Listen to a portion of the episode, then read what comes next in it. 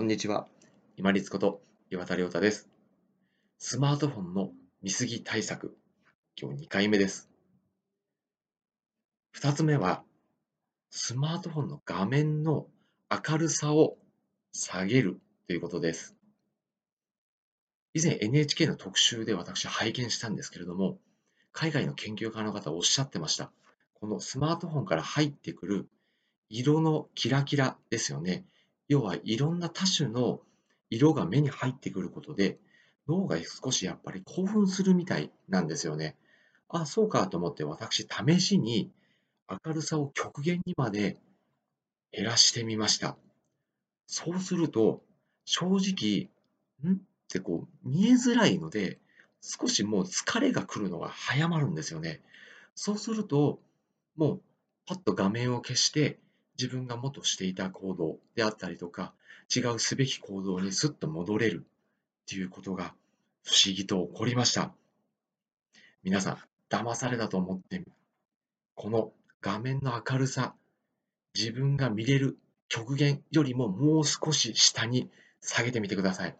そうすると、興奮してですね、あ、これも見たい、あれも見たい、他の人のこれも気になるっていうのが少しその興奮度合いっていうのが抑えられるので、ちょっと見る時間が狭まる可能性高まります。ぜひお試しください。たったこの明るさをスッと減らすだけで自分の大事な時間っていうのをスマートフォンに取られないとすればこんな簡単なことありませんよね。皆さんの時間無限ですか？違いますよね。ぜひ、スマートフォン最近気になってるな見すぎてるかもなでもやめられないなと思ってる方。いや、自分はそのままでいいっていう方はもうそのままで結構です。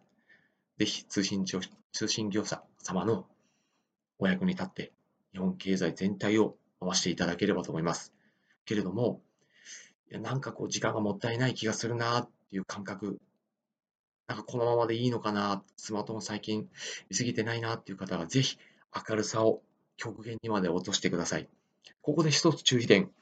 明るさを極限に落としていると、例えばレジでバーコードや QR コードを読んでもらうときに読めないです。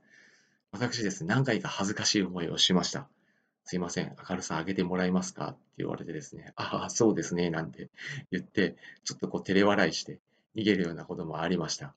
なので、お店に入って、もう明らかに使うなと思うときは、もうその時はしょうがないと思います。もう上げとっていいと思います。